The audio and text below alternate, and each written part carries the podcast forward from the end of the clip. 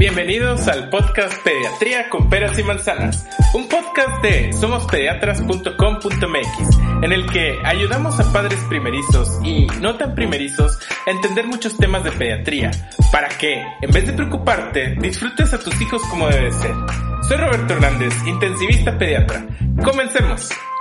Hola, ¿qué tal? Bienvenidos a este sexto episodio de Pediatría con peras y manzanas. Esto quiere decir que me han aguantado durante seis semanas, o sea, no cualquiera, ¿eh? no se crean. En sí, mi objetivo es ponerles el terreno más blandito para que cuando se enfrenten a la vida real sepan qué hacer o por lo menos tengan una solución al alcance de sus dedos y no se me queden así como venados lampareados estáticos. Pero bueno, Vamos a entrar en tema. Imagínense que ya te vas a tu casa, tu pediatra le dio una revisadita así ya de pasada por último, te dijo que todo muy bien. La enfermera también le dio su revisada a tu bebé. Y aparte te dejó a tu bebé, mira, bien bañanito, peinadito, con esa ropita diminuta que le compraste para cuando saliste del hospital. Total, ya tú empoderada, que claro, antes muerta que sencilla, te paras de tu silla de ruedas, para subirte al coche, acomodas a tu bebé en su asiento de seguridad, como decíamos en el capítulo pasado, en medio, atrás y volteando para atrás. Obvio, papá pavo real orgulloso toma el volante, se lleva a los dos sanos y salvos a casa. Llegas a la casa y está hecha un verdadero desastre. Y bueno, es totalmente normal y no pasa nada. Y si son obsesivos compulsivos de la limpieza, esto les va a servir de terapia. En realidad, deben de enfocar todos sus esfuerzos en la lactancia materna y en el bebé. Todas las otras labores pasan a segundo término. Eso lo tienes que delegar. Si, si nadie lo puede hacer, no pasa nada. Pon a tu pareja a hacer esas labores o si alguien se ofrece a ayudar, acepten la ayuda. No sean tercos, en verdad. Ya que establezcas la lactancia, ya te preocuparás por el momento y ya regañarás a quien tengas que regañar, pero por el momento la prioridad número uno es que establezcas la lactancia. En fin, les decía, estás con tu bebé, vienes fresca, traes tu tanque de paciencia full, le empiezas a dar seno materno y un poquito más de calostro te sale del que te salía en el hospital. Y a la hora te pide un poquito más porque es a libre demanda. Y ahí vamos. Y así dan las 3 de la mañana y tu tanque ya un poquito bajo. Se oyen unos gasecillos y obvio le echas la culpa a tu marido porque obviamente, claro, nunca eres tú. Pero te lo niega, realmente fue alguien más, te asomas y ves a tu bebé todo batido. Y dices, ching, esto se ve como diarrea, se ve una infección, diarrea. No, pues háblenle a la mamá. Dices, ay, yo soy la mamá. Bueno, pues te has convertido en esa persona que todo lo sabe y todo lo resuelve. Pero mira, aguántame unos minutillos y te voy a explicar todo lo que tienes que saber de recién nacido de una manera resumida. Acuérdate que mientras más información tengas, menos estrés es para los papás. De igual forma, esto no va a sustituir ninguna consulta de niño sano, pero vas a saber un montón. Ahora sí, vamos a lo que veníamos. Vamos a hablar de bebés, vamos a hablar de nuevo recién nacido. Y bueno, el tiempo les decía se pasó volando y se llegó el día y tienes a tu bebé en tus brazos, producto del amor, la constancia y la paciencia.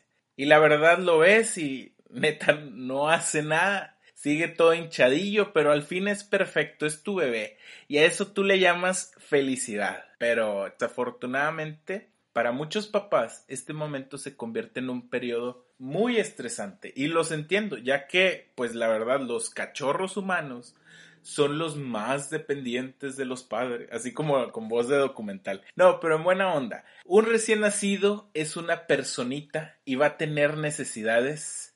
Y en cuanto a necesidades fisiológicas, solamente tiene tres. Comer, dormir e ir al baño. Además, tiene necesidades afectuosas, pero para sobrevivir solamente tiene estas tres. Y parece muy sencillo, pero hay veces que ni para esto te da la mente, te lo juro. En serio, por más que tengas diplomados, doctorados, es más, pediatras, se bloquean con cosas sencillas. Y espero que esto no me pase a mí. Pero bueno, entonces ya el grano. En cuanto a lo que tiene que comer tu bebé, los bebés deben de comer a libre demanda.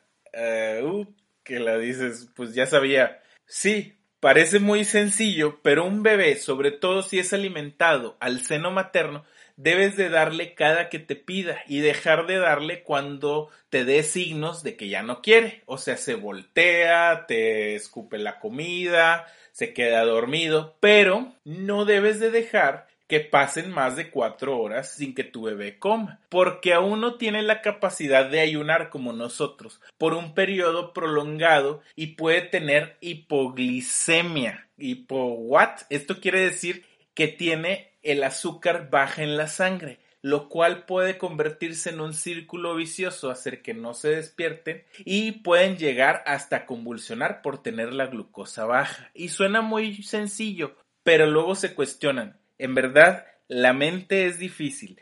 Y dicen, mi bebé me pide a cada hora, ¿será normal? Y sí, sobre todo al principio que tu producción de leche es muy poquita. Acuérdense que es calostro rico en nutrientes. A los 5 a 7 días vas a cambiar a leche de transición, que será un poquito más, pero igual vas a sentir que es poquito. Pero la clave del éxito, como ya les decía en el otro podcast, es producir oxitocina, la hormona que hace que la leche salga de las células a los conductos y lo logras dándole de comer a tu bebé. Y no solo eso, cargándole, viéndolo o dándole amor. Esa es la manera de producir oxitocina. Ahora, si fue tu decisión no darle leche materna, pues la opción que tienes es leche maternizada, o sea, fórmula. Si este es el caso, no tienes por qué sentirte mal. Sí, la leche materna tiene sus beneficios, pero las empresas también han invertido muchísimo en tratar de hacer las fórmulas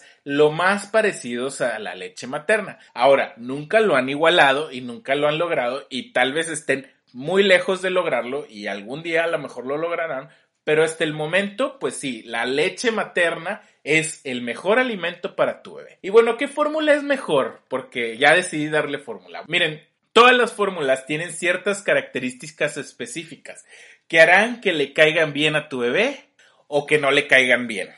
Unas son más caras que otras, pero no por esto quiere decir que le va a caer mejor a tu bebé. La ventaja de la fórmula es que tú puedes ver objetivamente, medir cuánto está comiendo y saber que vamos por un buen camino. Importantísimo.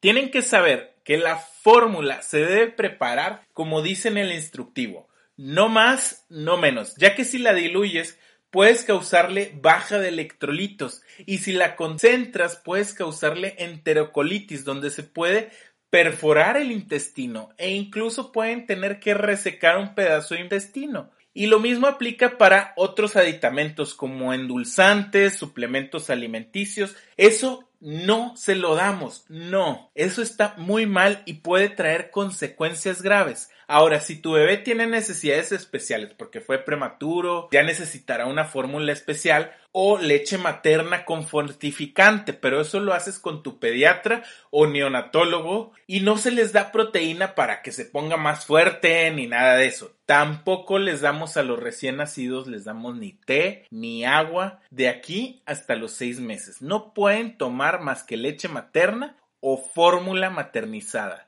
El agua lo que puede causar también es que sus electrolitos se diluyan en el cuerpo y pueden igual causar convulsiones. Entonces no vamos a dar nada de esto. A todo esto, ¿cuánto hay que darle de comer? Como les decía con la lactancia, esto es a libre demanda y mientras más te lo pegues, más vas a producir. Pero tienes que ver que tenga un buen agarre, o sea que no agarre solo la puntita del pezón, sino casi todo el pezón desde atrás y que la punta del pezón toque su paladar para que exprima esos conductos y salga la leche. Ya que está comiendo, tienes que escuchar los tragos que da y también lo vas a estar viendo. Ahora, otra manera de saber que tu bebé está comiendo bien, y eso si tienes muchísimas dudas de lo que estás haciendo, es pesándolo. ¿Cómo lo debes de hacer?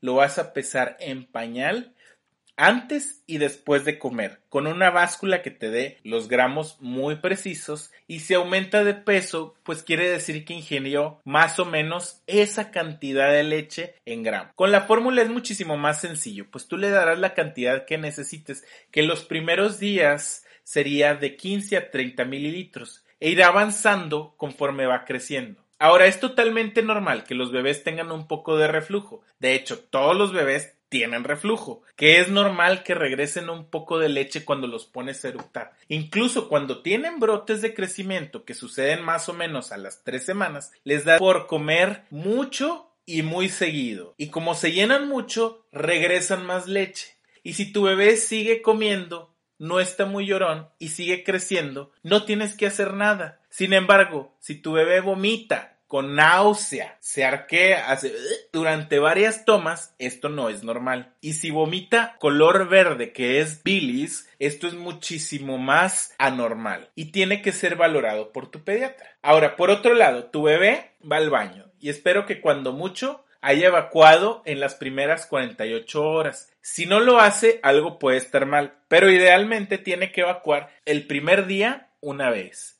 y hace una evacuación verde como sopa de espinacas que se llama meconio. Este es estéril y luego conforme va comiendo leche materna se va haciendo café más oscuro y luego se va aclarando hasta un color amarillo mostaza. Y si le diste fórmula, puede tener unas bolitas blancas y es totalmente normal. Les decía, una evacuación al día 1, al segundo día dos evacuaciones, al día 3 tres evacuaciones, al día 4 cuatro evacuaciones. Y de ahí les comentaba el capítulo pasado que pueden tener desde una evacuación por toma y dejar de evacuar 10 días y es totalmente normal si está con lactancia materna exclusiva. No necesitas poner supositorios, dar laxantes, tal vez un masajito en la pancita si está incómoda para que saque gases, pero es todo. Ahora, hablando de la orina, y esta sí es muchísimo más importante, el primer día, cuando menos deben orinar una vez, el segundo dos veces, el tercero tres veces y el cuarto cuatro veces. Y de ahí deben orinar entre cinco a seis veces por día. Si estás dando lactancia materna, este es el orden en el cual van orinando. Y es un marcador de que tu bebé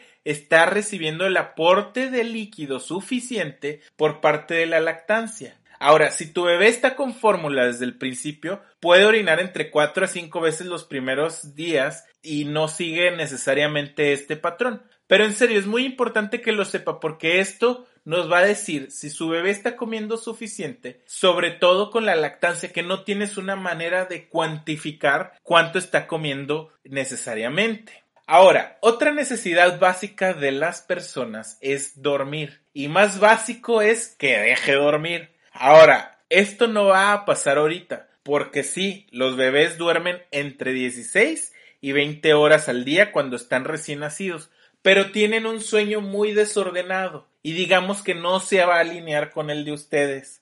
Además, acuérdense que no pueden dejar a su bebé sin comer por más de cuatro horas. Entonces, pues van a despertar por la noche cuando menos cada cuatro horas. Pero pueden despertar cada hora y es totalmente normal. Lo que les quiero decir es que no porque ya sabemos que no vamos a dormir debemos dejar esto atrás. No, al contrario, es momento de enseñar a tu bebé a dormir para que pueda salir de este ciclo lo antes posible. Ahora, no les garantizo nada, pero deben de iniciar desde el día cero a crear una rutina de sueño para su bebé. Antes de explicarle cómo hacerlo, les quiero decir que los bebés deben de dormir en una superficie rígida, no en un colchón ultra suave. De hecho, los colchones antirreflujo no están recomendados porque se pueden resbalar, pueden doblar su cuellito y pueden cerrar su vía aérea. Entonces, les decía, los bebés deben de dormir boca arriba, sin almohadas, peluches, nada de colchitas ni nada deben dormir en el mismo cuarto que papá y mamá, pero de acuerdo a la Academia Americana de Pediatría, y no lo digo yo, en su propia cuna. Y dormir en colecho, o sea, en la misma cama que tu bebé, suena muy práctico, pero esa no es la recomendación de la Academia Americana de Pediatría. Esto porque prácticamente todo lo que tenga el potencial de obstruir la vía aérea de un bebé, incluyendo un humano, tiene el potencial de causar muerte súbita del lactante. Hablaremos de sueño y seguridad del sueño, que al igual que la lactancia materna, merece su propio capítulo más adelante. Pero hasta el momento les voy a recomendar esto y si quieren hacer colecho también voy a hablar de eso, pero les anticipo que no es recomendado por la Academia Americana de Pediatría. Ahora, retomando el tema de las rutinas, déjenme les explico. Las hormonas, y van a decir, dale con las hormonas.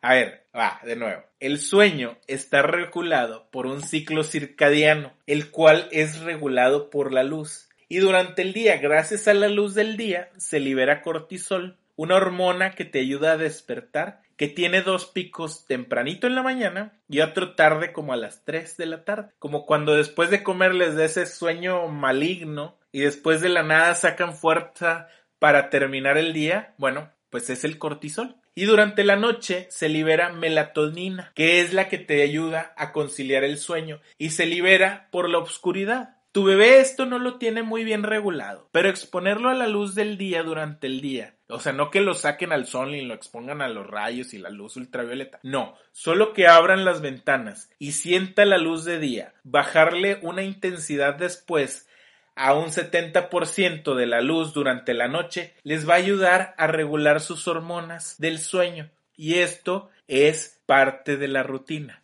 Ahora, la rutina debe tener tres características ya que lo van a dormir. Acuérdense, la rutina empieza en la mañana, exponiendo a su bebé a la luz del día. En la noche empezamos a apagar luces 30 minutos antes, más o menos, para que sea un 70%. Les decía, ya que vamos a acostar a los bebés, debemos crear una rutina de sueño. Y esta tiene tres características. Debe de ser corta, o sea, más o menos debe durar entre 15 y 30 minutos. Debe de ser sencilla, no sé si recuerdan la película de Niñera Prueba de Balas, que el papá le bailaba a Peter Panda para que se durmiera el niño, y si alguien no lo hacía, pues no se dormía el niño. Bueno, esto es una malísima idea, es una pésima idea.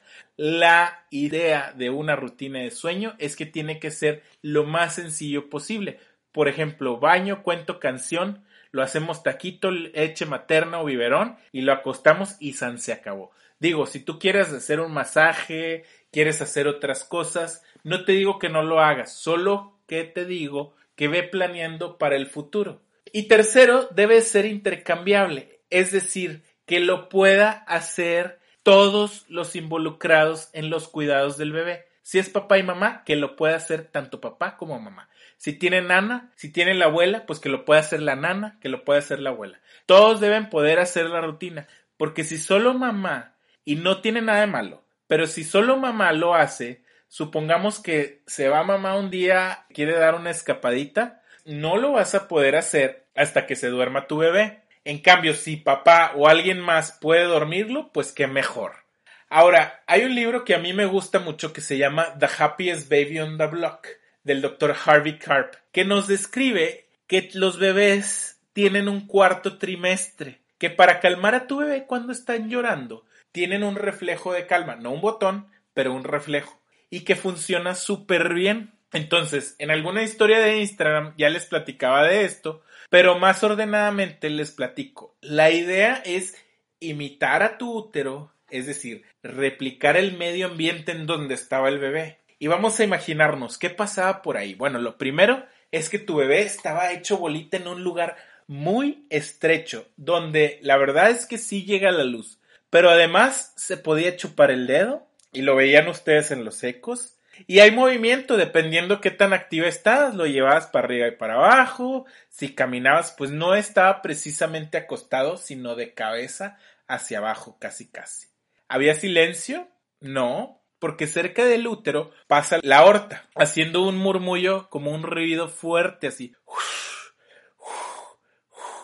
Además, tu bebé escucha todo, como Woody en la en Toy Story. Entonces, dado esto que les expliqué, el doctor Carp en su libro dice que imitas esto con las 5 S. Que las 5 S son S de swing, o sea, mecer a tu bebé, ya sea en tus brazos o con un columpio. Side, ponerlo de lado o boca abajo, no para dormir. Suado, o sea, envolver o hacer taquito al bebé. Sock o chupeteo, ya sea con un chupón, seno materno y el sh, sh, sh, o poner ruido blanco. Básicamente con estas cinco S tú vas a imitar tu útero. Entonces si tu bebé está llorando lo puedes calmar poniéndolo ya sea de ladito en tus brazos o boca abajo sobre la palma de tu mano solamente para calmarlo. Lo envuelves con los brazos apretaditos y lo empiezas a mecer. Y ya sea que le des leche materna, su dedito o un chupón, el chupón acuérdense después de las cuatro semanas de vida, y le pones ruido blanco. Y tengo una playlist que hice de ruido blanco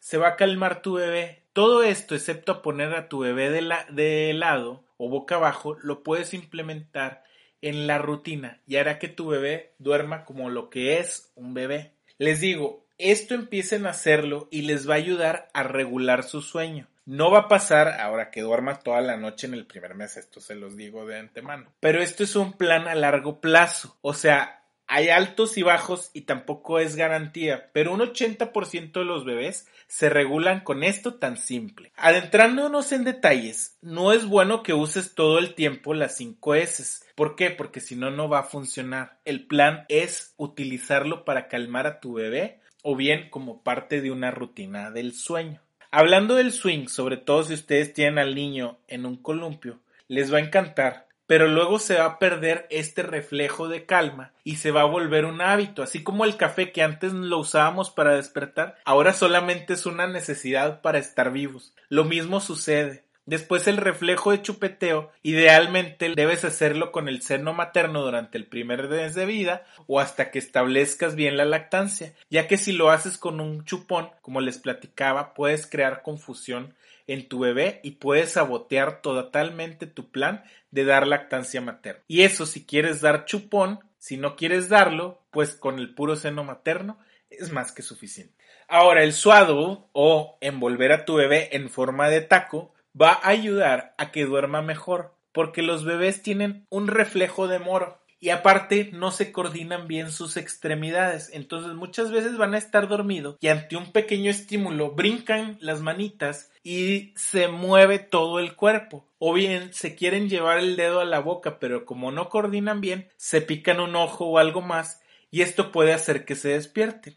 Por ejemplo, cuando van ustedes a un hotel de vacaciones y sienten ese edredón pesado, con un aire acondicionado hacia todo lo que da, ¿no sienten que descansan mejor? Bueno, es el mismo concepto. Ahora, en algunos lados, y no es para todos, pero en algunos lados encontrarán que puede aumentar el riesgo de muerte súbita en volver a tu bebé. Y lo aumenta solamente cuando tu bebé puede girarse dentro del taco y ponerse boca abajo, ya que no podrá levantar su cabecita para proteger a su vía aérea. Entonces, si su bebé se voltea con todo y el taco, no lo hagan. Ahora, poner de lado a su bebé, les decía, es solo para calmarlo, no para dormir. Para dormir debe de ser boca arriba. Y por último, el shh, shh, o ruido blanco lo deben de hacer de dos intensidades. Para calmar a su bebé, el shh debe ser tan fuerte como una aspiradora. Incluso lo pueden utilizar la aspiradora para calmarlos.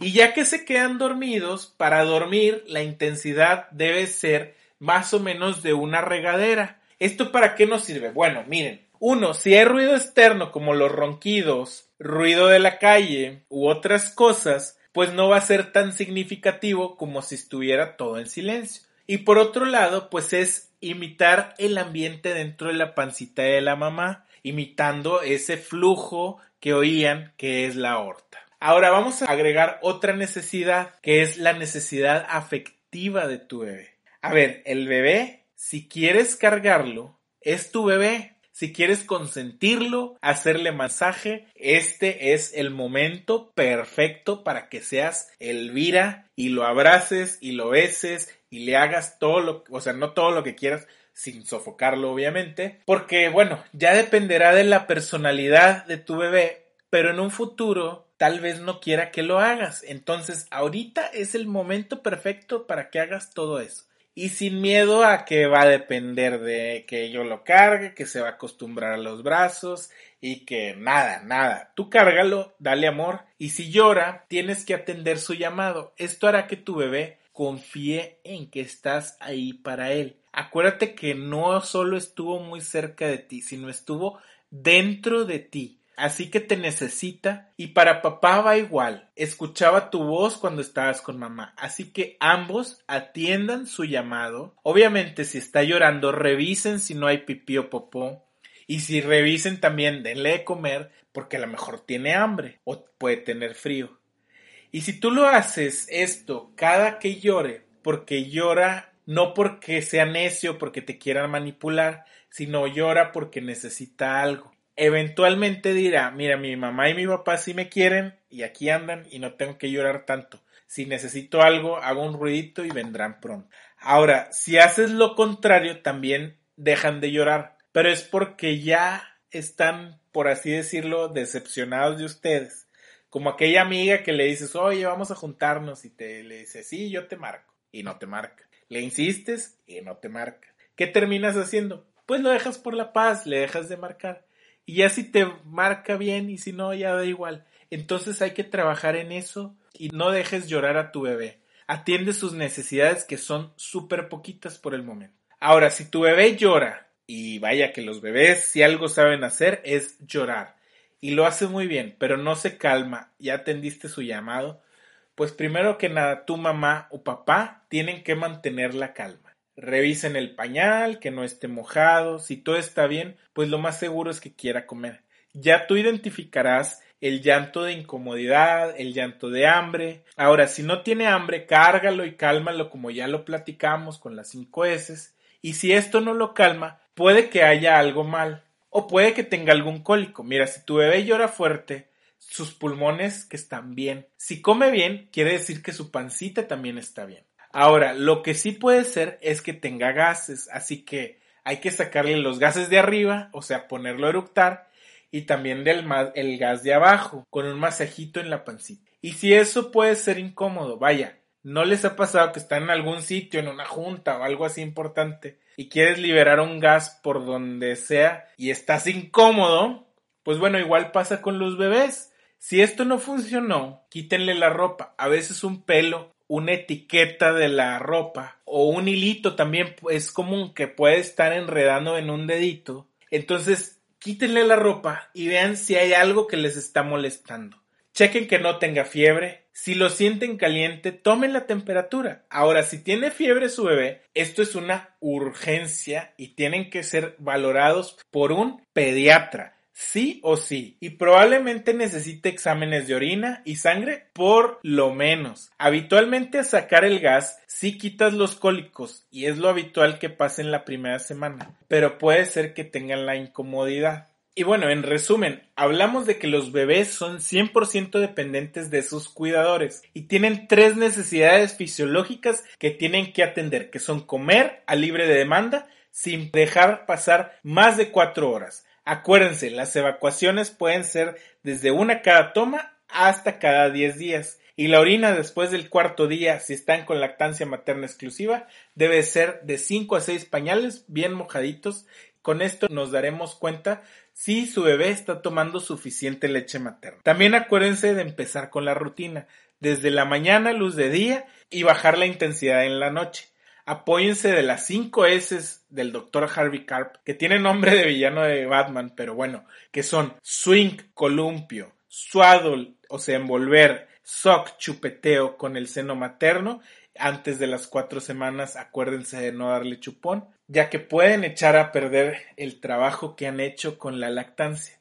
La cuarta S es el shh o ruido blanco y la quinta S es side, o sea, ponerlos de ladito solo para calmar al bebé, no para dormir. Y acuérdense, siempre para dormir, boca arriba. Y eso es todo por hoy. Hasta aquí la voy a dejar para que puedan empezar en casa. Practiquen todo esto, pongan sus conocimientos en práctica y con esta información tienen el 80% cubierto, si no es que más, de su vida por el momento. En el próximo capítulo ya les hablaré de lo que revisamos en los recién nacidos, que es normal, ya que conforme bañas y observas a tu bebé, vas a encontrar manchas, lunares, huesos saltados, etcétera, que habitualmente son normales, pero siempre te quedas con la duda y a los papás les causa estrés. Así que te invito a que si tienes alguna o has tenido dudas con respecto a cualquier tema de pediatría,